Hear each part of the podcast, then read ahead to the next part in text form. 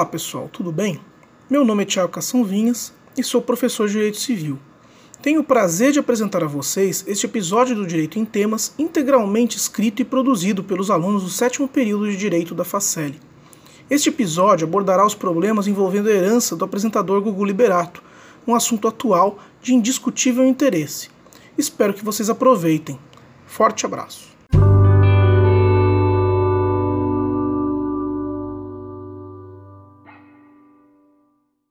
Olá a todos, sejam muito bem-vindos ao nosso podcast. Meu nome é Raila e sou integrante da turma do sétimo período da Faculdade Facele. Hoje abordaremos como tema a sucessão do companheiro e suas controvérsias. A princípio, temos em vista que a união estável também é chamada de união livre. Sempre foi reconhecida como um fato jurídico, seja no direito comparado ou no entendimento social. Não há dúvidas de que a união estável assume um papel relevante como entidade familiar na sociedade brasileira, considerando que a geração atual tem dado uma certa preferência a essa modalidade e não ao casamento civil. Há pouco tempo atrás, a união estável tinha uma outra função. Ela era usada como uma alternativa para casais que estavam separados de fato e que não poderiam contrair matrimônio novamente em vista que naquela época a normatização brasileira não admitia o divórcio como forma de dissolução definitiva do vínculo matrimonial. Na atualidade, a união estável desempenha outro papel, vem sendo substituída pela escolha dessa entidade familiar por muitos casais na contemporaneidade. Em suma, no passado, geralmente a união estável era constituída por falta de opção, não sendo mais assim nos dias atuais. Agora eu passo a palavra à aluna Ana Carolina. Olá, pessoal. Eu sou a Ana Carolina e estarei tratando o segundo ponto do nosso debate, que é a respeito da sucessão do companheiro antes do Código Civil de 2002. Quando a gente fala especificamente sobre o Brasil, é importante ressaltar que a primeira norma que tratou do assunto foi o Decreto-Lei 7036 de 1944, que reconheceu a companheira como beneficiária da indenização no caso de acidente de trabalho do companheiro. Essa lei ainda encontra aplicação na prática. Posteriormente, a jurisprudência passou a reconhecer direitos aos conviventes, que antes da Constituição Federal de 88 eram tratados como concubinos.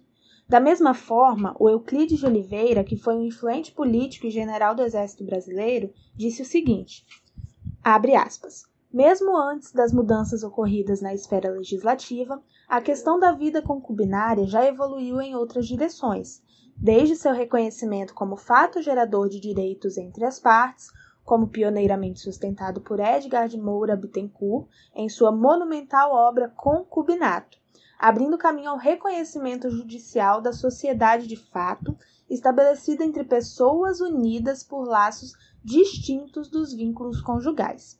Euclides de Oliveira cita a antiga jurisprudência do Supremo Tribunal Federal, com grandes contribuições à inclusão dos direitos do convivente. Primordialmente, destaca-se também a súmula número 35 do STF. Essa súmula reconhecia o direito à indenização acidentária em favor da companheira antes mesmo da criação da norma citada anteriormente, aquela lá de 1944. Além dessa súmula, a súmula 380 do ano de 1964 é notável e possui a seguinte redação: Comprovada a existência de sociedade de fato entre os concubinos, é cabível sua dissolução judicial com a partilha do patrimônio adquirido pelo esforço comum. De forma continuada no tempo, acrescentando a esse tratamento anterior um novo direito, a Lei 6015 de 1973, comumente conhecida como Lei de Registros Públicos, passou a admitir a possibilidade de a companheira usar o sobrenome do seu companheiro, no artigo 57, parágrafo 2. Passo agora a palavra ao meu amigo José Guilherme, que estará dando prosseguimento no nosso debate. Olá, galera. Agora eu, José Guilherme, estarei dando continuidade ao nosso tema do podcast. A Constituição Federal de 1988 reconheceu no seu artigo 226, parágrafo 3 a união estável como entidade familiar, nos seguintes termos: para efeito de proteção do Estado, é reconhecida a união estável entre o homem e a mulher como entidade familiar, devendo a lei facilitar sua conversão em casamento. Ademais, A Constituição, segundo a leitura vinculante do STF, estabelece os direitos dos conviventes homossexuais à união estável, afirmando ainda o artigo 226, parágrafo 3 que a lei deve facilitar sua conversão em casamento, sendo assim, não há como se lhes negar essa conversão, na linha do disposto do artigo 1726 do Código Civil. Diante do que consta no texto constitucional, sempre nos filiamos ao entendimento segundo o qual a união estável não seria igual ao casamento, uma vez que os institutos iguais não se convertem um no outro. Justamente por isso é que havia um tratamento diferenciado no tocante ao direito das sucessões. Todavia, reitera-se que, com a decisão do STF no recurso extraordinário 878.694 de Minas Gerais, que reconheceu a inconstitucionalidade do artigo 1790 do Código Civil, é que equiparou a união estável ao casamento para fins sucessórios. Essa afirmação de distinção sucessória desapareceu. Em reforço, com o tratamento familiar encartado em nossa lei maior, a união estável deixou de ser denominada como concubinato o que deve ser observado pelo aplicador de direito para evitar possíveis confusões em relação à sucessão. De forma a ilustrar o tema, façamos uma análise de um caso concreto que ganhou destaque recentemente. Desde a morte de Gugu Liberato, no fim de 2019, a viúva Rose tenta provar na justiça que era o companheiro do apresentador. O apresentador morreu no dia 21 de novembro de 2019, depois de sofrer um acidente doméstico em sua casa situada no Orlando, na Flórida. A morte causou comoção nacional e depois disso, uma verdadeira batalha judicial começou a ser travada dentro e fora da família. A disputa pela herança avaliada em 270 milhões de reais, que vem sendo alvo de muita controvérsia por conta de um testamento deixado por Gugu, no qual exclui a mãe de seus filhos do mesmo por não reconhecer sua união estável. A defesa de Rose Miriam, mãe dos três filhos do Gugu, apresentou um documento à justiça uma declaração feita por ele, Gugu Liberato, em 2016 ao governo americano para conseguir o green card para ela e seus filhos. Nessa declaração, o apresentador dizia que Rosemira era sua companheira de muitos anos. Mas será que isso provaria a relação que existia entre os dois? Diante disso, surge uma dúvida. Caso Rosemiriam comprove ter sido companheira de Gugu Liberato, ela tem direito à herança? Supondo que Miriam seja considerada companheira e, portanto, herdeira de Gugu, diante da ausência de um contrato de convivência estabelecendo o regime de bens do casal, o regime que prevalecerá será o de comunhão parcial. Ou seja, Miriam tem direito a metade dos bens adquiridos por Gugu após o início da união estável, que são chamados de patrimônio comum do casal. Em relação aos bens particulares de Gugu, que são aqueles adquiridos antes do relacionamento, Miriam será considerada herdeira e terá que dividi-lo com seus filhos e todos aqueles que foram contemplados no testamento por Gugu. Resumindo, Miriam terá direito a 50% dos bens comuns e mais um percentual dos bens particulares, que serão definidos pelo juiz do caso, o qual levará em consideração o que foi estipulado em testamento. Obrigado a todos por terem escutado até aqui. Agora estarei passando a palavra para o Danilo, que dará prosseguimento ao nosso podcast. Bom dia, boa tarde, boa noite. Meu nome é Danilo e a partir de agora eu vou dar prosseguimento à análise deste tema. Vou falar sobre as especificidades do caso concreto, é, as relações que envolvem toda a família do Gugu Liberato e essa aplicação na legislação brasileira. Como já foi dito anteriormente, no dia 19 de novembro de 2019 ocorreu o falecimento do apresentador de televisão Gugu Liberato fato que gerou grandes polêmicas a respeito do procedimento de sucessões.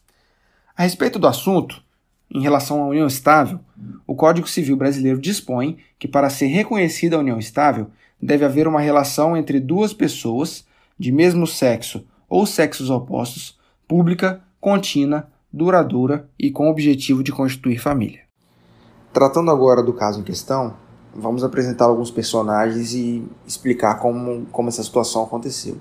É, segundo informações noticiadas pela mídia, Rose Miriam, que era companheira do Gugu, se relacionou com ele por 19 anos, até sua morte, e era mãe biológica dos três filhos do casal. É, tiveram diversas aparições juntos em programas de televisão, em revistas, então havia uma certa publicidade sobre esse relacionamento.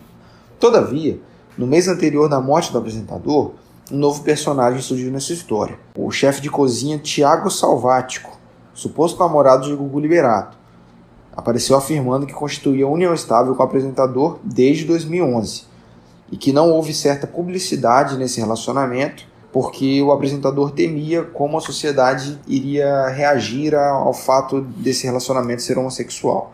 Tiago apresentou inclusive uma série de fotos que provavam seu envolvimento com o Gugu, fotos deles viajando, saindo do país e entre outras coisas. É assim como todos podem ver, a gente percebe que o cerne dessa problemática acaba sendo a condição do companheiro em ser herdeiro ou não. Em cima disso, a gente tem um posicionamento do Supremo Tribunal Federal que já decidiu que a união estável é equiparável ao casamento, ou seja, não pode haver diferenciação em relação ao regime sucessório de ambos. Assim, se o cônjuge é herdeiro necessário, de acordo com a lei, o companheiro não pode ser excluído da sucessão, sendo também herdeiro legítimo.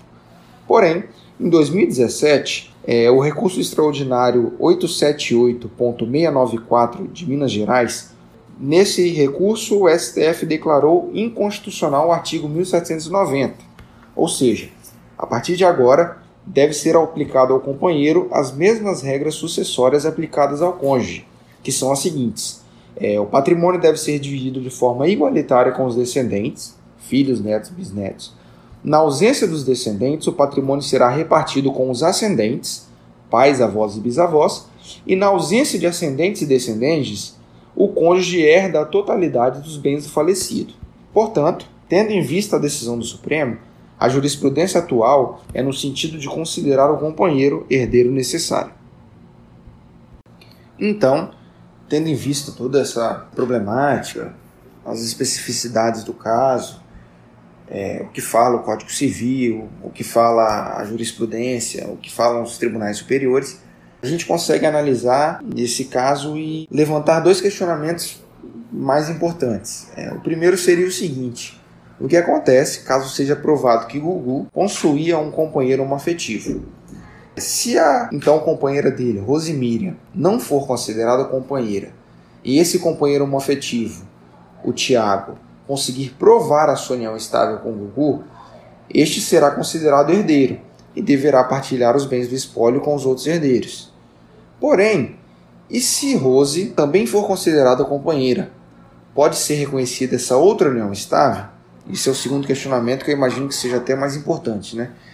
Nesse caso, o Supremo Tribunal Federal ainda está julgando essa possibilidade de haver uniões estáveis simultâneas, mas ainda não decidiu a questão. O julgamento sobre este caso foi interrompido e, por enquanto, há juízes que reconhecem e outros que não reconhecem. Porém, em junho deste ano, o suposto companheiro, Tiago Salvático, desistiu da disputa pela herança.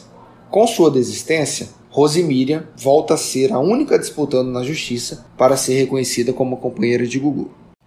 Portanto, eh, já finalizando, acho que é importante destacar que, como a gente pode ver, o referido caso é um exemplo de como as relações familiares estão cada vez mais modernas, cada vez mais atuais, e assim vai caber ao direito de família se adequar a essa nova realidade, é, através da jurisprudência dos tribunais e, posteriormente, essas divergências serão regulamentadas pelo legislativo.